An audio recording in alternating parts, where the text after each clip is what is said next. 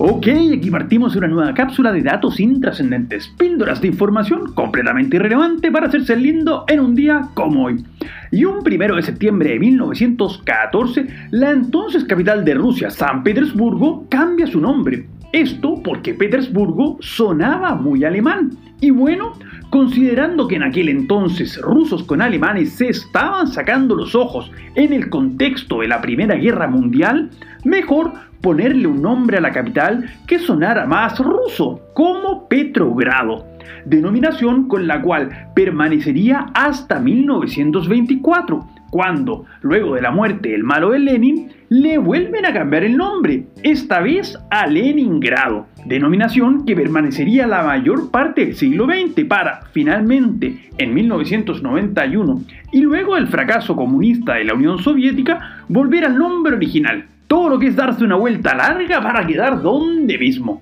Y quien no quería quedarse donde mismo, sino que todo lo contrario, quería expandirse hasta formar un Reich que durara mil años, era el loco de Adolf Hitler, quien, como les contamos ayer, y a raíz del falso incidente Gleiwitz, un primero de septiembre de 1939 ordena la invasión a Polonia, dando inicio de esta forma a la Segunda Guerra Mundial, el conflicto más sangriento que haya visto la humanidad, con millones de muertos y que no solo se limitó a Europa, sino que llegaría a gran parte de África, el sudeste asiático, Hawái y Japón.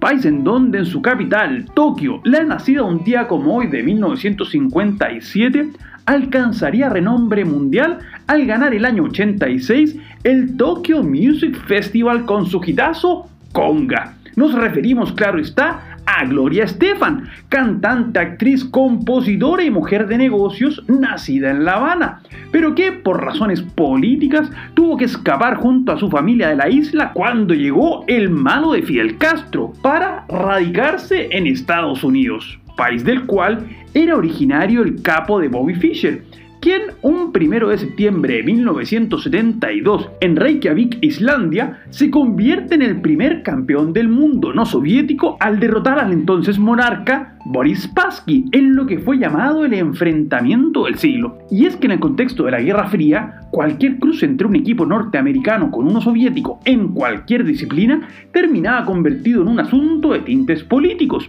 Y bueno, cuando un excéntrico joven de 29 años venido de Chicago derrotó al entonces campeón mundial soviético en 21 de 24 partidos previstos, la verdad es que no solo el honor de los rusos se vio afectado, sino que la reputación del pobre Spassky terminó tan dañada en su propia patria que tuvo que terminar escapándose y adoptando en 1984 la nacionalidad francesa, la misma que la del ingeniero y oceanógrafo Jean-Louis Michel quien, junto al retirado oficial naval norteamericano Robert Ballard, encontrarían un primero de septiembre de 1985 los restos del naufragio más famoso de la historia. Nos referimos, claro está, al Titanic hundido 73 años antes en su viaje inaugural y provocando la muerte de 1.496 personas a bordo, en una de las tragedias marítimas más grandes en tiempos de paz, y entre los cuales no, no se encontraba Jack Dawson, porque bueno, esa historia es falsa.